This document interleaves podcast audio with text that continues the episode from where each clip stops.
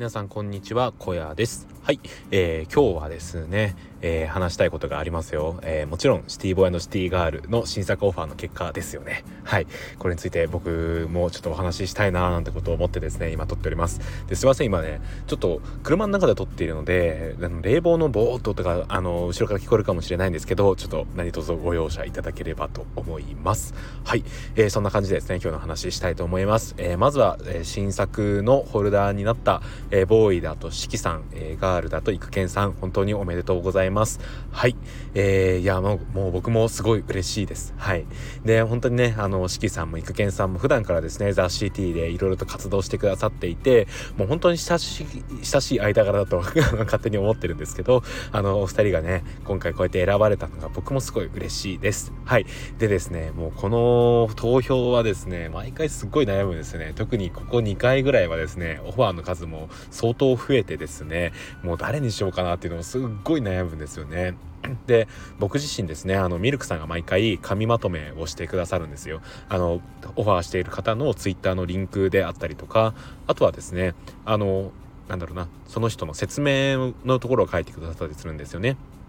で、僕はもちろんそれも見るんですけど、プラスでですね、僕自身もですね、オファーしてる人をなんかこう、定期的に更新してみてですね、その人のツイッターとかを見たり見るようにはしていますね。はい。そんな感じでですね、かなり、えっ、ー、と、今回の、えー、と、ボーヤンドカール投票は悩みましたね。もう本当に、なんかオファーしてる人がほとんどやっぱりザシティとかでもかなりですね、発言してくださってる人ばかりでですね、いや、もう本当どうしようかなってことを思ったんですよね。で、あの、投票自体は、スナップショットっていう投投票所を使っていて持ってるシティチケットを使ったあの分散投票ができるんですよね。この人に何パーセント投票するこの人に何パーセント投票するみたいな感じでパーセントによって分けることができるんですよね。でそうやって分けるもののもうなんかね みんなに入れたいんですよ。みんなに入れたくてなんかそれもあってですねすっごいなんかねそういうわけにもいかないので迷うんですよね。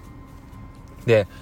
でですね、あのー、今回で言うと、えっ、ー、と、四季さんと、えー、育賢さんが選ばれたわけなんですけど、なんかその投票に関しては、うん、僕も持ってるシティチケットが、やっぱり運営な、在シティの運営としてかなり多く持ってるので、それだけ責任感もあってですね、うん、いろいろ考えましたよ。はい。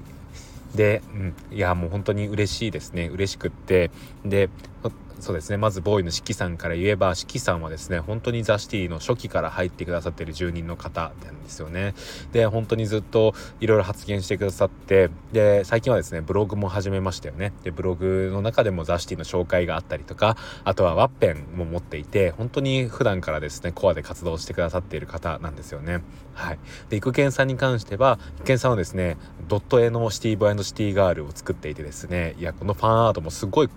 作り込んであってね僕はすっごい好きなんですよね。あのアニメーションなんですよ。でいつかね僕のボーイ10も作ってくれるっていう話があるのでなんかそれもすごい楽しみなんですけど、まあ、そういったところでなんか普段からですねその四季さんも育賢さんもすっごい精力的に活動してくださっていたのでもう本当に嬉しいですね。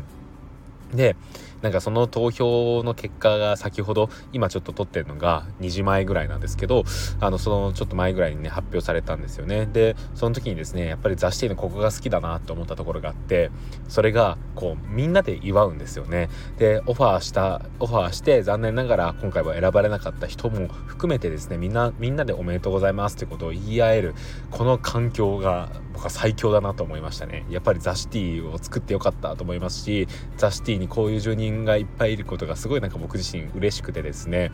いやなんか今後もっといいコミュニティになっていくんだろうなってことをなんかそこからもいろいろ思いましたね。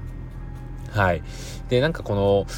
なんだろうな。必ずしも最高額オファーが通るとは限らないところがこのシティボーイのシティガールの、えー、ホルダー決めで面白いところではあるんですよね。はい、でなんかそこはやっぱりミルクさんの思いがあったりとかもする中で、うん、あのホルダーになってる人もですねかなりやっぱりその部分のそのミルクさんの思いっていうのを汲み取ってですねあの投票をするからこそこの投票はいろんなドラマが生まれるんですよね。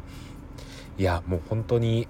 次の20番が、えーと来月8月にあると思うんですけど、まあ、そのタイミングでは次はオークションなんですよね。オークションでやるっていったところで、まあ、その次から21番からまたオファーになるので同じような投票をしていくと思うんですけどいやまたここからさらにね 悩むんだろうなってことは思っています。いや本当にね素敵な方ばかりがホルダーになっていてなんか嬉しいですね。僕まで嬉しいです。僕何にも作ってとかないんですけど僕まですごい嬉しくなっちゃいますね。でいやもうなんかあの僕のシティボーイ10番って当時ポリゴンのチェーンで0.06イーサーとかだったんでえっ、ー、と今のレートで言うと20万だとして、えっ、ー、と、10、え違う、1万2000円ぐらいか。で、当時確か2万円いかないぐらいで確か買ったんですよね。で、なんか僕、それが初めての、えっ、ー、と、NFT でその初めての NFT で2万円を出すっていうのは結構勇気のいることだったんですけどいやもうなんかそんなこと言ってられなかったですね。やっぱりあの時買ってよかったです。当時はクリック戦争であの投票とかではなくて8時に確かリストをしてたんですけどミルクさんが。その瞬間にクリックしたもん勝ちで変えてたんですよ。で僕はそれをですね更新しまくって鬼の更新をして今のボーイ10を買ったんですよ。あの名前も荒野くんっていう僕の本名なんですけどはい荒野くんを買ったんですよね。いやなんか自分の名前を自分でくんづけするのちょっと照れくさいしなんかちょっとキモいっすね。